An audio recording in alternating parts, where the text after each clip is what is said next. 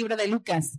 Entonces, muchas veces incluso las expectativas de nosotros no son necesariamente quien realmente es eh, Jesús.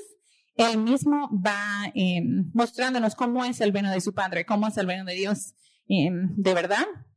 Eh, hoy vamos a seguir con Lucas capítulo 6, versículos 37 a 45. Si lo pueden buscar en sus aparatos, en sus Biblias físicas.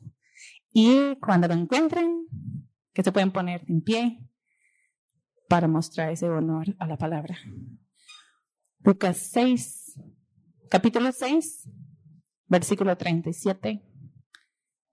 Y si no lo encuentran, que busquen en el- la tabla de contenido porque no sé cuál es tu versión. Para decirle la página. Nos ponemos en pie. La palabra del Señor dice, no juzguen, no serán juzgados, no condenen y no serán condenados.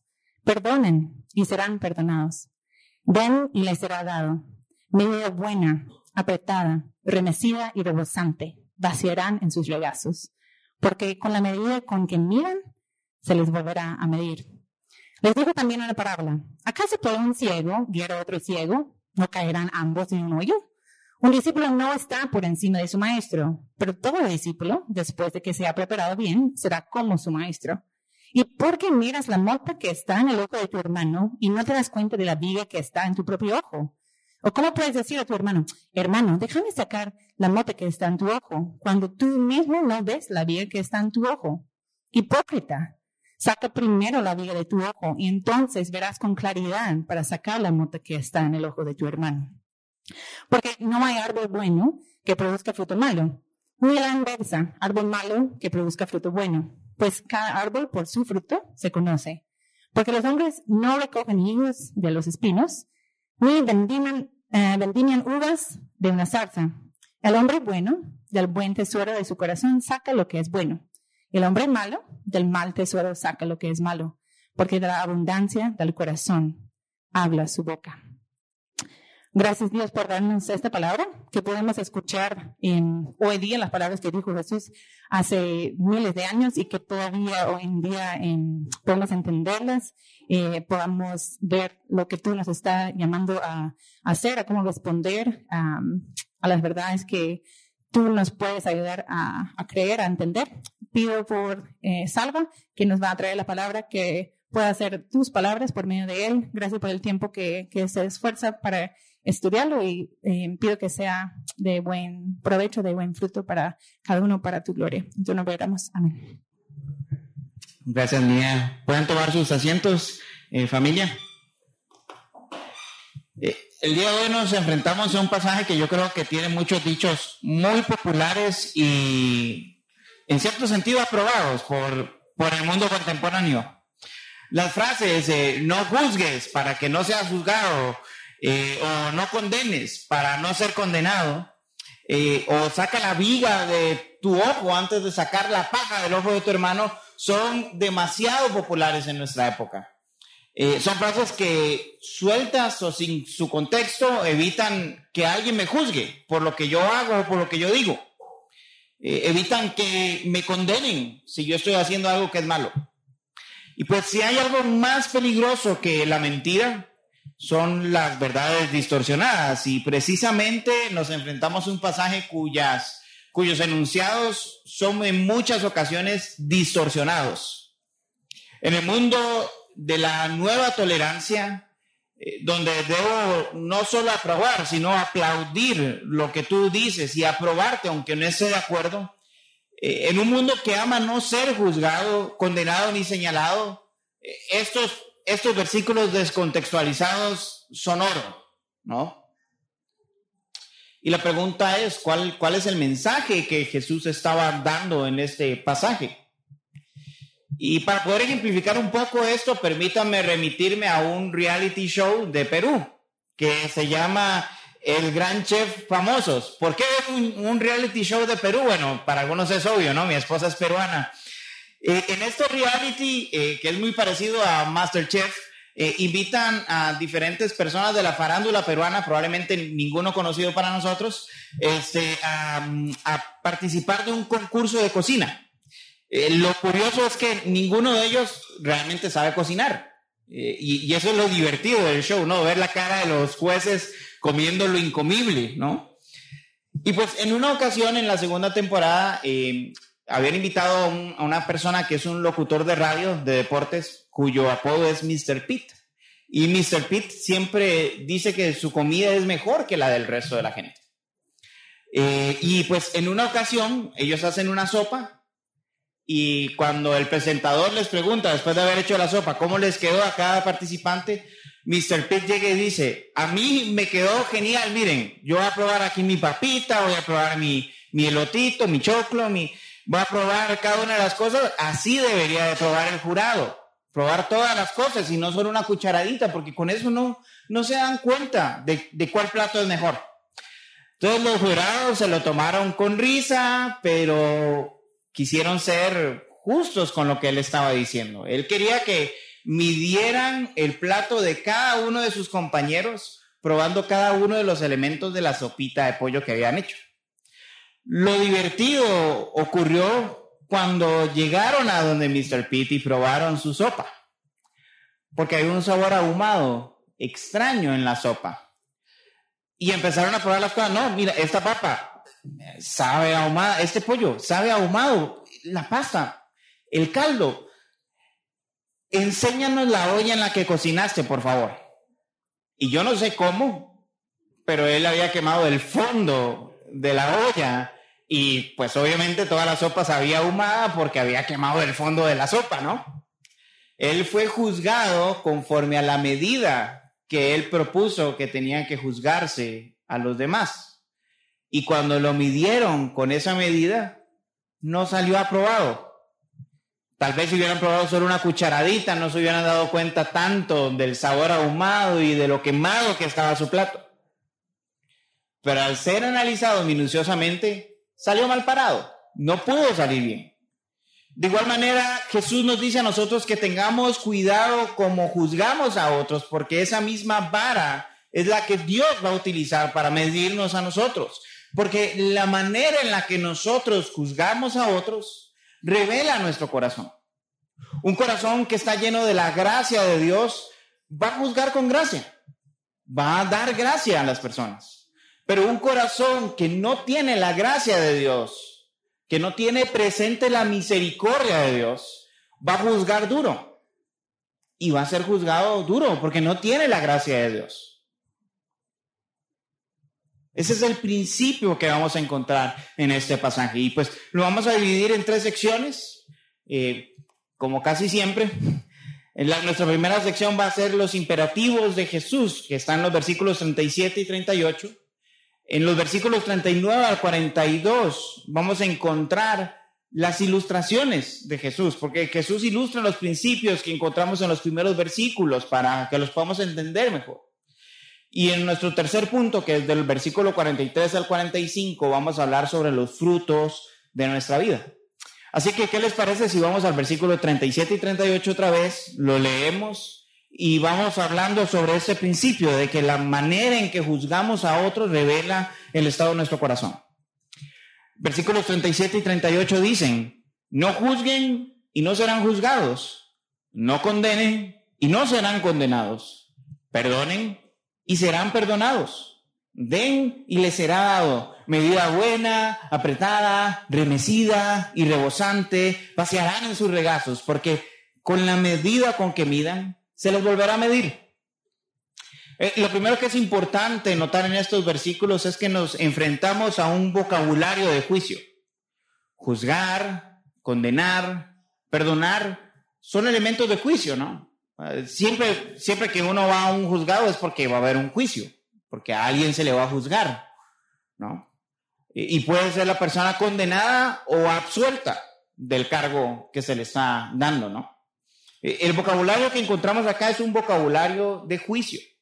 Generalmente cuando vemos en el Antiguo Testamento, en los profetas, eh, todas las exhortaciones de el Señor hacia el pueblo de Israel, siempre hay un mensaje de juicio, de condenación si no se arrepienten y de perdón si se arrepienten, si cambian la manera en la que ellos viven. Ese es el lenguaje que está utilizando Jesús. Y en ese sentido aparece el versículo 38, que muchas veces es eh, tergiversado, ¿no? Dicen, den en la iglesia y les va a ser dada una medida apretada, rebosante. Van a ver lo que van a recibir del Señor. Y no, el vocabulario que se está utilizando acá es un vocabulario de juicio. No está hablando del dinero que podemos recibir ahora, sino del juicio que Dios nos va a dar si nosotros vivimos de cierta manera. Eh, para poder dar un par de ejemplos de, este tema del juicio y de la palabra dar, eh, voy a utilizar dos pasajes que tal vez no son los idóneos para manifestarlo, pero que ejemplifican un tanto el punto. Entre todos los salmos, el Salmo 79, 12 dice, y devuelve a nuestros vecinos siete veces en su seno la afrenta con que te han ofendido, Señor. Eh, la idea del seno es el, regazo de lo que estamos viendo en Lucas. y el punto del salmista es que los enemigos del Señor reciban lo que ellos tienen que recibir, que Dios les dé conforme a lo que ellos le han dado a Israel. Isaías en el capítulo 65, 6 al 7 dice, eh, esto está escrito delante de mí, no guardaré silencio, sino que les daré su pago y les recompensaré en su seno, porque sus iniquidades y por las iniquidades de sus padres también, dice el Señor, porque quemaron incienso en los montes y en las colinas me injuriaron. Por tanto, me diré en su seno su obra pasada. Dar, dar conforme a las obras de alguien. Y todos sabemos que si Dios nos da conforme a nuestras obras, eh, no nos va a ir muy bien no nos puede ir bien. Porque vamos a salir en algún punto no aceptables a Dios. Hasta el que se cree más limpio y más perfecto tiene una pata de la que cojea. Y conforme a su juicio va a ser juzgado. Justo González nos da una pauta para lograr interpretar estos versículos que creo que es, es muy buena. Él, Justo González dice, el versículo previo al versículo 37, eh, que insta a los discípulos a ser misericordiosos como Dios es misericordioso, también se puede entender como la introducción a esta nueva sección, en la que se urge a los discípulos a juzgar con una medida semejante a la que Dios emplea. Sean misericordiosos como su Padre es misericordioso, dice el versículo 36. Y lo que Jesús nos está diciendo es, si Dios ha sido misericordioso con ustedes, juzguen conforme a la misericordia de Dios. Si Dios no los ha condenado a ustedes y ha sido misericordioso con ustedes, no condenen a otros, no sean eh, malos e inmisericordes. Si Dios les ha perdonado misericordiosamente todas sus faltas, perdonen las faltas de otros y sean misericordiosos. Den misericordia y les va a ser dada misericordia. Y después vamos a entrar más detalle en esta última frase que he mencionado, pero lo voy a dejar al, al final del pasaje, que es donde Jesús explica un poco más esta idea de por qué dar misericordia y recibir eh, misericordia. Pero bueno, básicamente Jesús nos está diciendo, no juzguen, no condenen y perdonen siempre. Y para esto hay dos razones. Hay una razón positiva y una razón negativa. La positiva es, seamos como Dios. Dios ha sido misericordioso con ustedes. Sean misericordiosos con otros. Y la razón negativa es, a como ustedes juzgan a otros, serán juzgados. ¿Qué tipo de juicio merecen ustedes conforme a lo que han juzgado de otros? Hay dos razones.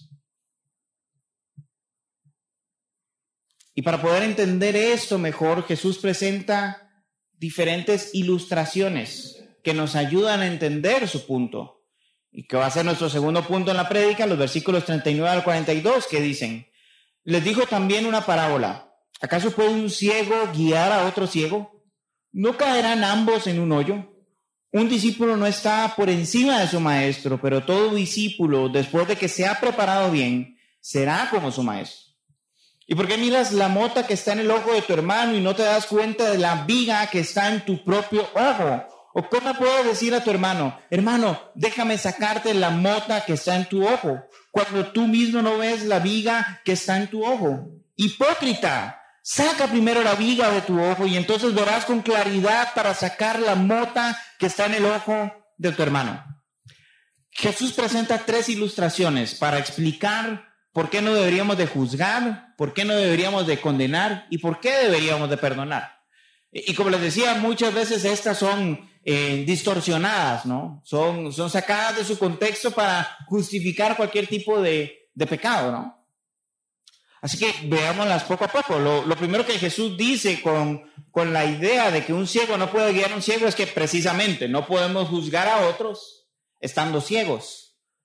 ¿Qué, ¿Qué, estamos viendo para poder juzgar a otros si estamos ciegos? Eh, y antes de explicar todo esto, permítanme darles un ejemplo de cómo uno puede ser ciego sin estar ciego. En el 2011 yo fui a, a Panamá por primera vez, a Ciudad de Panamá estaba con, con, la agencia misionera con la que trabajaba en Costa Rica y esa vez que fui íbamos a estar una semana en Ciudad de Panamá. Tres días en una conferencia, cuatro días apoyando diferentes iglesias y proyectos de desarrollo comunitario en Ciudad de Panamá. En el tercer día de la conferencia tuvimos una ventana de espacio para poder visitar y conocer un poquito la ciudad y me percaté de que cerca del hotel donde estábamos estaba la fábrica de la Nike y, cuando yo entré a la fábrica de la Nike, encontré una camisa del todopoderoso e inigualable Barcelona, que estaba, gracias, que estaba a 17 dólares. La camiseta original a 17 dólares. Y yo no cargaba dinero en el momento y me tenía una cólera porque no tenía el dinero. ¿ah? Pero dije, bueno, eh, después de las actividades, o sea, después de los cuatro días, vamos a tener otra vez una tarde para poder eh, salir y yo voy a comprar esa camiseta. Yo no me puedo ir de Panamá sin esa camiseta. Pasaron los días. Y llegó el último día y esa tarde que teníamos libre. Y algunos amigos queríamos pues ir a ver diferentes cosas y lo que coordinamos fue pues ir primero a Albrook, que es como el centro comercial bien conocido de Ciudad de Panamá, que está cerca del aeropuerto, y, e ir en, metro, porque el metro estaba como a 200 metros de nuestro hotel y conectaba fácil a Albrook, y después en el regreso podíamos llegar a una estación de tren que estaba cerca de la fábrica de la Nike. Entonces todo estaba bien planificado.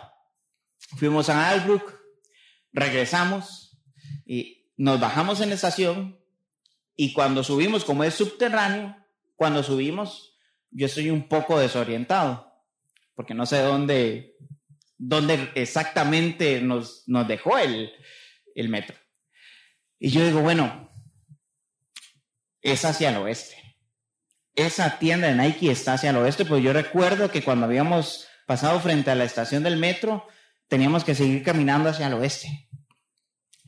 Entonces, mis amigos de Costa Rica que estaban conmigo me dijeron, ¿si estás seguro de hacia dónde es?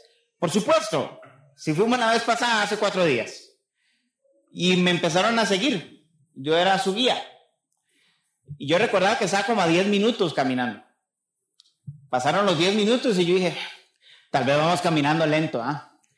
Empezamos a caminar un poquito más rápido. Pasaron 15, 20, 30 minutos y la gente preguntando, Salva, ¿estás seguro que este es el camino? Sí, por supuesto, yo estoy seguro, yo lo tengo en la mente, o sea, es claro que es por acá. Salva, ¿estás seguro? Sí, esta es la calle, les digo. Hasta que uno se hartó de caminar y dijo, no, Ahí hay una Texaco, vamos a preguntar en esa gasolinera dónde está la, la mm, fábrica de la Nike. Va, está bueno. Fuimos a preguntar. Estamos caminando hacia el oeste. Y el chavo de la Texaco dijo, sí, tienen que caminar como 40 minutos hacia el este. Estábamos completamente perdidos. ¿Por qué? Porque yo que no conocía el lugar, que era un completo ciego a la geografía de la ciudad de Panamá, estaba guiando a otro montón de gente que no conocía el lugar. Esa es la idea de un ciego guiando a otro ciego. ¿Cómo alguien que no logra ver su propia realidad, su propio pecado, que no logra conocerse a sí mismo profundamente, puede guiar a otros a conocerse profundamente y arrepentirse de sus pecados. No funciona. Ahora, no estoy diciendo con esto, y Jesús tampoco estaba diciendo, que no hay que juzgar bajo ninguna circunstancia. En Juan 7 ustedes pueden encontrar que después de un milagro de Jesús, Jesús le dice a los fariseos, juzguen con justo juicio el punto de Jesús acá es que si nosotros juzgamos desde nuestra comprensión, desde lo que nosotros determinamos que es bueno y que es malo, somos ciegos guiando a ciegos. Si vamos a Juan 7 y leemos y estudiamos y predicamos ese pasaje, vamos a ver que Jesús está diciendo, juzguen conforme a la vara de Dios. El punto de Jesús en ese pasaje es, no juzgues desde tu subjetividad, desde tu opinión, porque eres un ciego. ¿Cómo vas a guiar a otros a través de tu propia opinión si no eres prudente, si no lo sabes todo, si ni eres capaz de conocer por completo tu propio corazón? No podemos juzgar a otros si estamos ciegos. ¿Qué vamos a ver si estamos ciegos? Nada. El segundo punto de Jesús es que no podemos condenar a otros si no somos iguales a Dios. Es esta segunda ilustración de un discípulo no es más que su maestro, pero cuando aprende, llega a ser igual que su maestro, me causó mucho ruido. Pasé un montón de tiempo leyendo al respecto porque no, no lograba entender el punto. Pero viendo lo que justo González decía, si el versículo 36 es el punto de partida de este pasaje y, y Jesús está diciendo, sean como su Padre, que es misericordioso, entonces en la ilustración probablemente yo soy el discípulo, Dios, que es mi Padre misericordioso, es el Maestro. Un discípulo no puede juzgar y enseñar a otros a menos que sea igual que su Maestro. Nosotros no podemos condenar a otros a menos de que tengamos la capacidad de Dios para condenar a otros. Y nadie la tiene, ni la va a tener jamás. No podemos condenar a otros. No tenemos la habilidad. No tenemos el derecho. ¿Cómo yo voy a condenar a alguien porque es un gran mentiroso cuando yo soy un gran orgulloso? ¿Cómo voy a condenar a alguien porque desfilfara el dinero cuando yo tengo un ídolo en cuanto al control de tener dinero? ¿Cómo puedo yo condenar a alguien y enviarlo al infierno porque tiene una orientación sexual diferente a la mía? Cuando yo en mi casa soy la persona más egoísta y hago que todos me sirvan. No podemos condenar a alguien. Decir que está mal lo que están haciendo, por supuesto, es juzgar con un justo juicio, pero condenarlo, mandarlo al infierno, hacerlo y declararlo no grato para mí, esas son cosas que no podemos hacer. Hay una diferencia entre decirle a alguien, está mal lo que tú estás haciendo, a decirle, sos una porquería que solo merece el infierno y no vas a reconocer al Señor como tu Señor, a Jesús como tu Señor, nunca. Espero que se dé a entender la diferencia entre juzgar y, condenar aquí presente. Darío López dice lo siguiente con este, con este pasaje. Él dice que las palabras de Jesús subrayan la necesidad del perdón y de la autocrítica como signos de amor en la comunidad del reino de Dios, en esta comunidad. Su advertencia se centra en la predisposición humana al juicio apresurado, que puede ser en ocasiones injusto y que no es siempre imparcial. El amor y el perdón son características esenciales de las personas que pertenecen al reino de Dios. de nosotros, de los creyentes. Y condenar a otros no es una muestra de amor, no es una muestra de gracia, no es una muestra de misericordia, es todo lo contrario. Y nosotros no estamos en la capacidad de condenar a nadie porque no somos Dios. El juicio de salvación le corresponde solo a Dios, no a nosotros, queridos hermanos. Y el tercer punto de Jesús con la parábola esta de la paja y de la viga es que nosotros no podemos juzgar o condenar a otros teniendo pecado en nuestra, en nuestra vida. Es, yo creo que esta es la más fácil de entender, ¿no? Por lo que mencionaba, casos en los que alguien dice que algo que pasó aquí hace que seis años, 2017, se vuelca un camión de verduras en, en, en la ruta a Tacaná eh, la gente está juzgando y criticando un montón todo el tema de la corrupción que ha, ocurrido en años anteriores. ¿Y qué es lo que hace la gente cuando se vuelca el camión lleno de verduras? Sale corriendo a robar, a llevarse todas las verduras. Es irónico, ¿no? O sea, estamos tratando de sacar la paja de los corruptos del gobierno cuando no estamos viendo la viga que hay en nuestros ojos. Es más, llamaron a sus hijos, apúrate, vení para sacar las cosas. ¿Cómo podemos sacar la paja del ojo de alguien cuando no somos capaces de ver la viga en nuestro ojo? Y, hay un montón de maneras en las que esto sucede. Muriel me pasó un, cuadro de eh, límites para nuestros hijos del libro que están leyendo en el club de lectura que habla sobre este tema de la paja y la viga. Basado en eso, traje tres situaciones eh, acá en donde podemos ver la paja y la viga en cada una de estas situaciones. Situación número uno, poco común e infrecuente. Pelear en el matrimonio por una cuestión de dinero. La paja, en este caso, puede ser que mi pareja despilfarra el dinero. Gaste un montón en, comida rápida, o gaste un montón en la megapaca, o gaste un montón de plata en los libros, puede decir Ruth algo al respecto, eh, o gastan un montón en, qué sé yo, en streamings y me enoja porque no está respetando el presupuesto. Tenemos un presupuesto para nuestra seguridad económica. Tenemos que cuidarla. El problema es la vida. Que en esta situación hipotética yo puedo estar encontrando mi seguridad en tener dinero. Y por eso no estoy dispuesto a ceder ni un poco del presupuesto, con tal de poder tener siempre el dinero a la mano contar con esa seguridad, entre comillas, que me da el dinero. Segunda situación, yo no la paso porque no tengo hijos, pero he visto a muchos papás pasar esto. Vergüenza de un papá por el mal comportamiento de su hijo. La paja es que mi hijo es un malcriado que no me hace caso. ¿Cuántas veces le he dicho que no haga esto, esto, esto y lo termina haciendo? Es desobediente.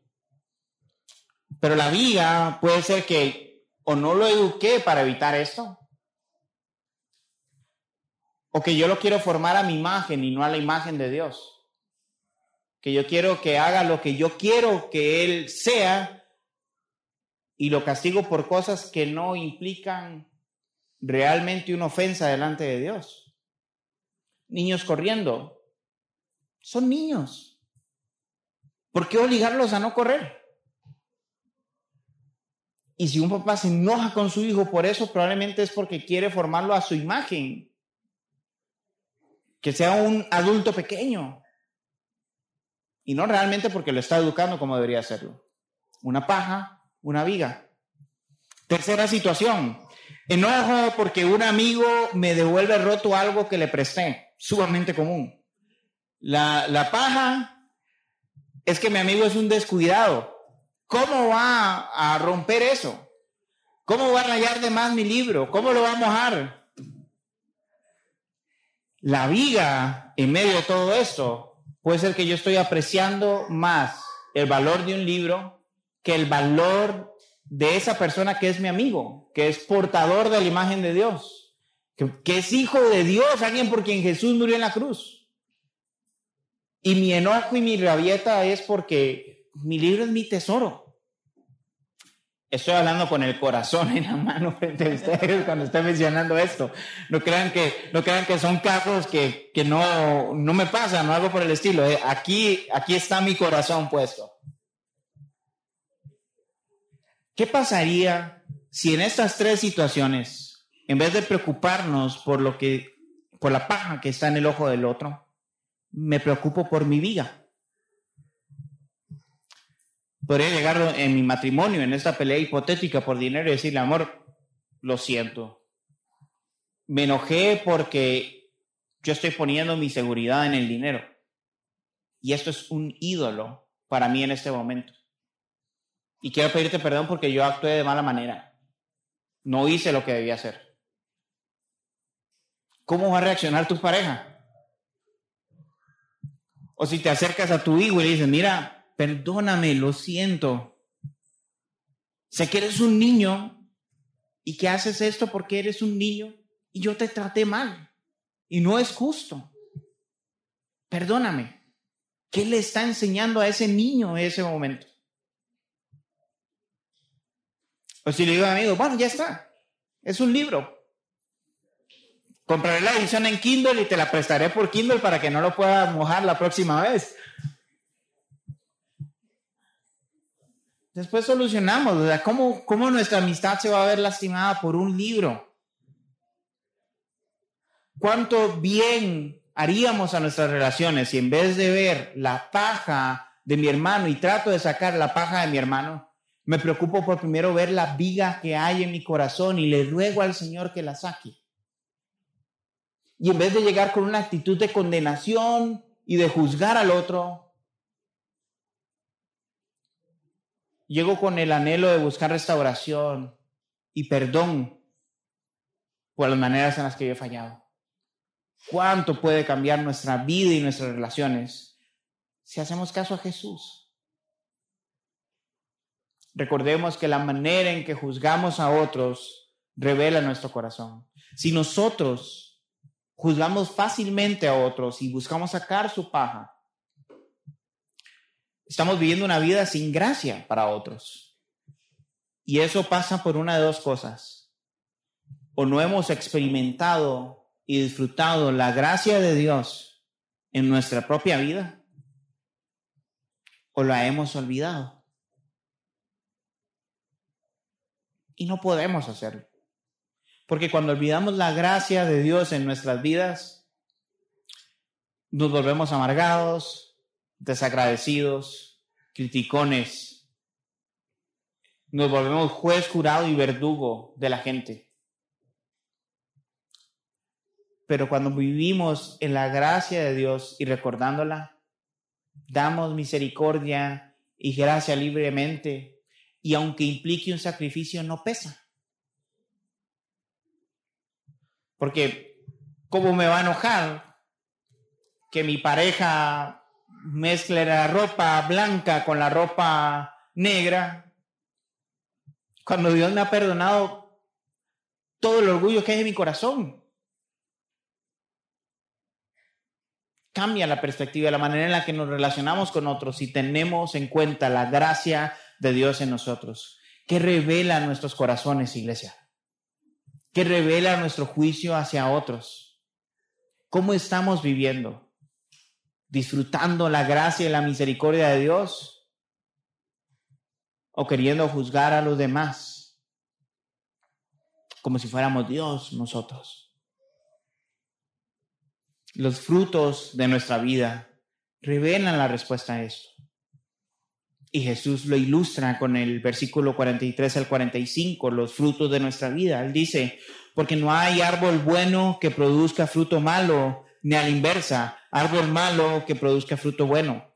Pues cada árbol por su fruto se conoce, porque los hombres no recogen higos de los espinos, ni vendimian uvas de una zarza. El hombre bueno del buen tesoro de su corazón saca lo que es bueno y el hombre malo del mal tesoro saca lo que es malo, porque de la abundancia del corazón habla su boca. No, no tendría sentido que nos acerquemos a un naranjal buscando guayabas. Sería tonto. O que me acerque a una matita de café buscando papayas. Sería tonto. ¿Por qué? Porque el, fruto revela el tipo de árbol al que nos estamos, el que, que tenemos enfrente. De igual manera, nuestro corazón, nuestras acciones revelan lo que hay en nuestro corazón. No son las circunstancias las que me empujan a hacer algo malo. No es lo que alguien más dijo. Es lo que sale de mi corazón. Rudy y yo estamos leyendo un libro en el que, eh, en, un capítulo, bueno, los matrimonios lo están leyendo cuando, cuando pecadores dicen acepto. Y en una parte, en un capítulo, menciona el autor que realmente nuestros pecados solo reflejan y manifiestan lo que está dentro de nuestros corazones. Y él pone un ejemplo que me encanta. Él dice, yo soy malo para cambiar el aceite de la cortadora de, césped.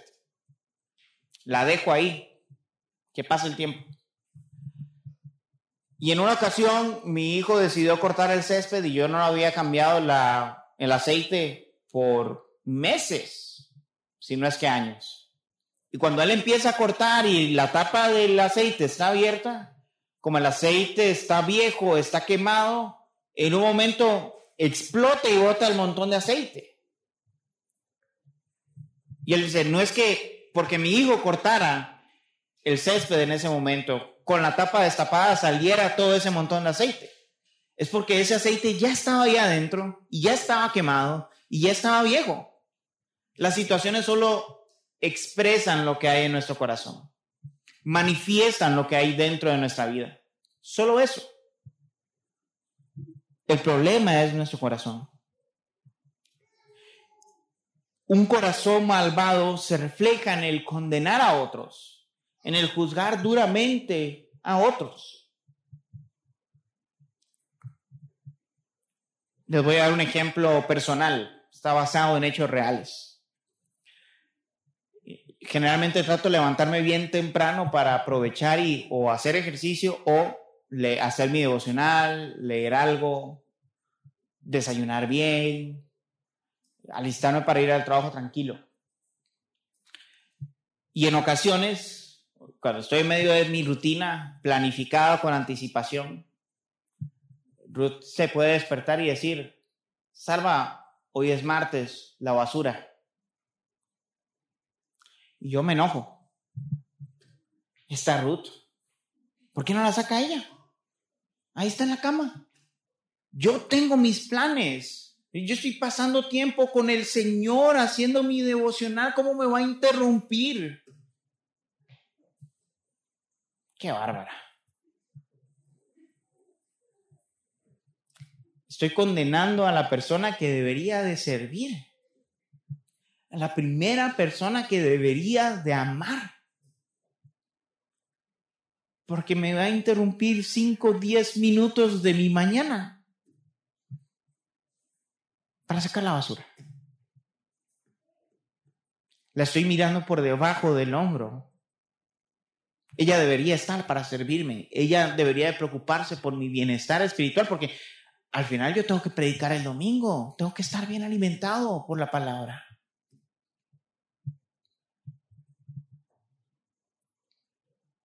malas actitudes por un mal corazón.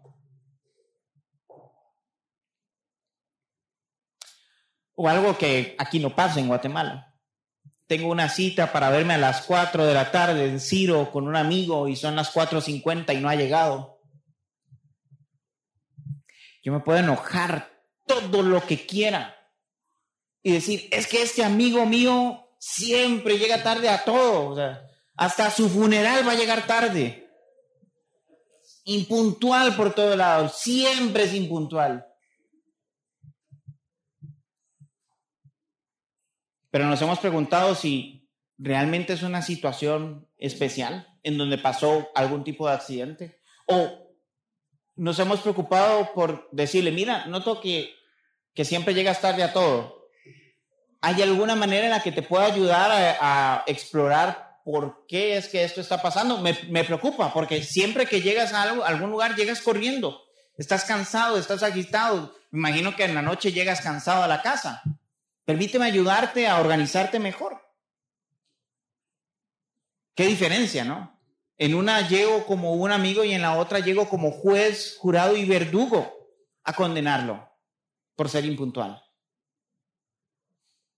Considerarnos superiores a otros es una manera en la que condenamos a la gente. Cuando llego yo jamás haría eso, jamás. Llegar tarde, yo nunca, nunca, jamás. Mentirle a alguien, jamás, jamás. De mi boca no sale mentira. Ser orgulloso, ¿cuándo yo? Si yo soy la persona más humilde que ha caminado sobre la tierra. ¿Cuándo? Cuando tomamos actitudes de este tipo, nos estamos considerando superiores a otros y los estamos condenando, estamos tomando la posición de Dios. Y lo único que revela es que vivimos una vida sin gracia, que estamos corriendo para lograr demostrar algo, que estamos corriendo para lograr ser alguien, que estamos corriendo para ganarnos el amor de Dios. Y eso ya lo hizo Jesús. No lo necesitamos. Y generalmente ese corazón malvado trata de justificar esas situaciones. Andrew, estaba bromeando con la basura, ya la voy a sacar, no, no, te preocupes. O, no, mira, me, malinterpretaste. O sea, es que lo que yo dije no, tenía esa intención. O sea, tú, estás interpretando mal la combinación de palabras que yo, que yo dije. No, realmente yo no quise decir eso. Perdóname, hablé muy rápido. Lo que yo quería decir era esto otro. Frases como esas generalmente lo que están tratando de hacer es de tapar los malos frutos de nuestro corazón o tratar de maquillar un poco la situación para no salir tan mal parado. Cuando digamos esas frases, pensemos, ¿qué dice mi corazón? ¿Qué dicen mis acciones sobre mi corazón en este momento? ¿Cómo estoy viviendo? Estoy viviendo por la misericordia de Dios y siendo misericordioso como mi Padre que es misericordioso, o estoy viviendo bajo la ley, obligando a otros a cumplir mi estándar moral. La manera en que juzgamos a otros revela nuestro corazón. Un corazón con buenos frutos da gracia, da misericordia, entrega perdón a otros. No perdona siete veces, perdona 70 veces 7. No pone a la gente a su servicio, sino que sirve a otros. Y en medio del pecado de otras personas hacia mí, entrego perdón. Porque recibí perdón completo en la cruz. El que puede condenar, Jesús decidió amar. Y porque nosotros somos amados, podemos perdonar. Jesús tenía toda la capacidad de decir, todos este montón de pecadores al infierno ya. Y hubiera sido justo. Hubiera sido justo porque cada uno de nuestros pecados merece la muerte eterna. Pero Él en vez de condenarnos, se encarnó, vivió entre nosotros y dejó que los culpables lo declararan a él culpable y lo asesinaran en la cruz. Siendo Dios, decidió recibir la ira de Dios para que nosotros recibamos el abrazo del Padre.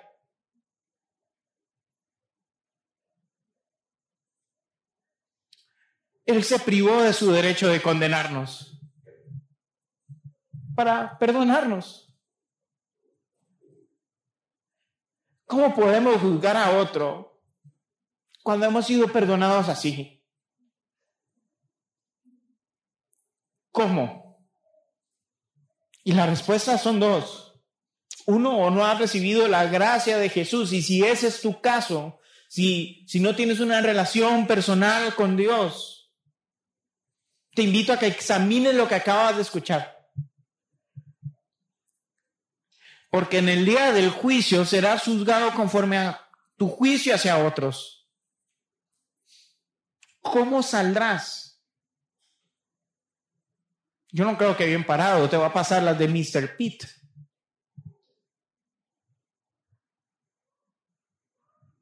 Pero si hemos recibido la gracia del Señor, seremos perdonados y declarados hijos y viviremos eternamente con el Padre.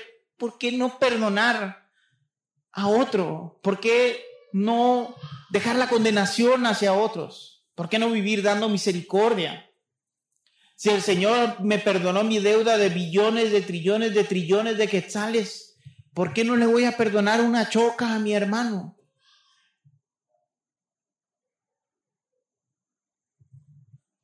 El gozo de su perdón nos debería de llevar a ser misericordiosos. El gozo de su perdón nos debería llevar a no juzgar, a no condenar, a perdonar a los demás.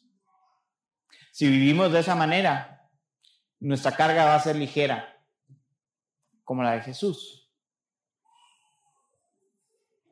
Vamos a vivir llenos de gozo y de alegría, con sufrimiento de vez en cuando, sí, definitivamente. A nadie le gusta que le rayen un libro. A nadie le gusta que le mojen un libro. A nadie le gusta que su hijo sea el que esté interrumpiendo una reunión. A nadie le gusta la injusticia en contra de uno.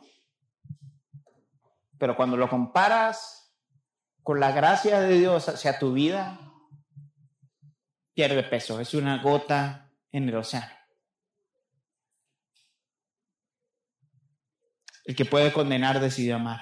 Y porque somos amados, podemos perdonar. Nuestro juicio hacia otros revela lo que hay en nuestro corazón. ¿Cómo tratas a tu prójimo? ¿Qué revela eso de tu corazón? ¿Qué tal si oramos y le pedimos al Señor que podamos vivir con la gracia que Él nos ha dado para con otros? Oremos.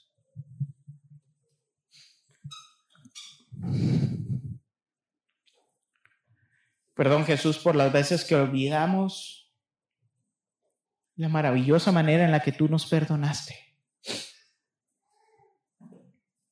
El gran amor que tú nos entregaste. Que cuando pudiste decir culpable y enviarnos al infierno, tú decidiste cargar con nuestros pecados y perdonarnos Permítenos ser como tú. Permítenos no juzgar a los demás y condenarlos. Permítenos ser compasivos, misericordiosos y llenos de perdón para con el prójimo. Que lo que rebose de nuestro corazón es la gracia que hemos recibido de ti y no nuestro pecado, Señor. Libéranos de nosotros mismos Libéranos del juicio con el que juzgamos a otros.